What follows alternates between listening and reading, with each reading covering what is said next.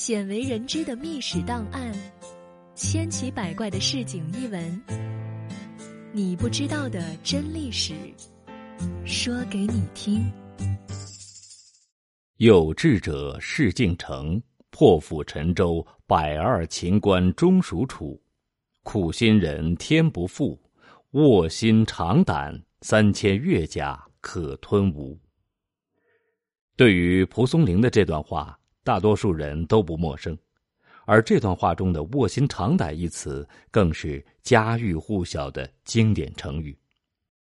春秋时期，越王勾践在一次战争中被吴王夫差打败，带领所剩的五千兵马逃到了会稽，还是被吴军围了个水泄不通。于是越王只能向吴国屈辱求和，在吴王的威逼之下。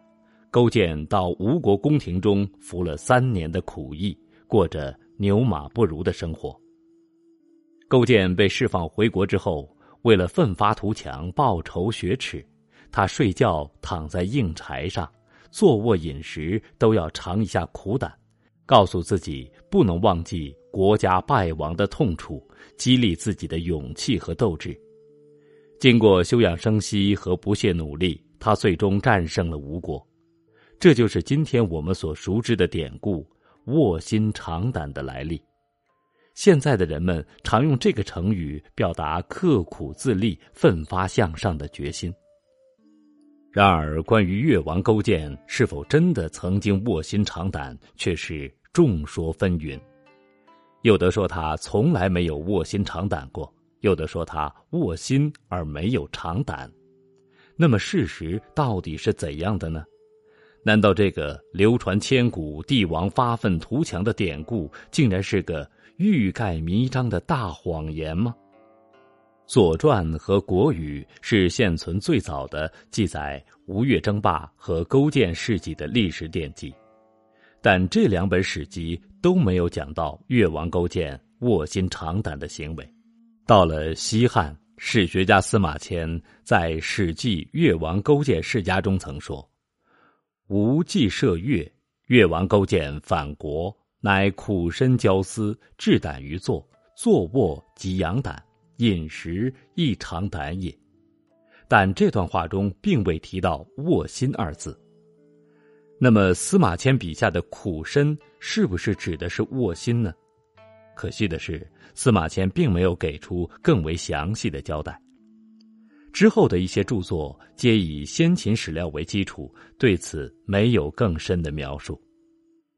而最先将“卧薪尝胆”两个词连在一起使用的人是北宋的苏轼。他在《拟孙权答曹操书》这一书信中说：“普受夷以来，卧薪尝胆。”苏轼在这里指的是孙权，与越王勾践完全无关。真正将卧薪尝胆用在勾践身上，并使之成为广为流传的，是众多的文学作品。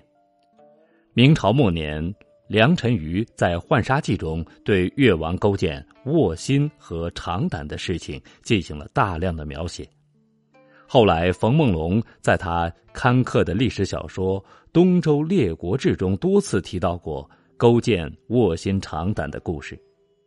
清初的吴承全也在《刚健一之录》中写道：“勾践叛国，乃劳其凝思，卧薪尝胆。”正是这些文学作品的描述，从此使越王勾践卧薪尝胆的故事家喻户晓、广为流传。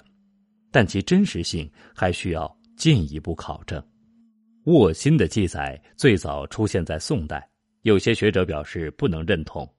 他们认为，东汉吴越春秋中记载越王勾践用蓼攻之以木卧，就是卧薪的意思。所谓蓼，清代马瑞辰解释为辛苦之菜。这些蓼菜集聚的多了，就成了蓼心。勾践那时日夜操劳，眼睛疲倦的想睡觉，就用苦菜来刺激。卧薪尝胆，分别是让。视觉和味觉感觉到苦，后人把卧薪说成是在硬柴上睡觉，其实是一种曲解。虽然要弄清楚卧薪尝胆的真相颇费周折，但是相信谜团总会有真相大白的一天。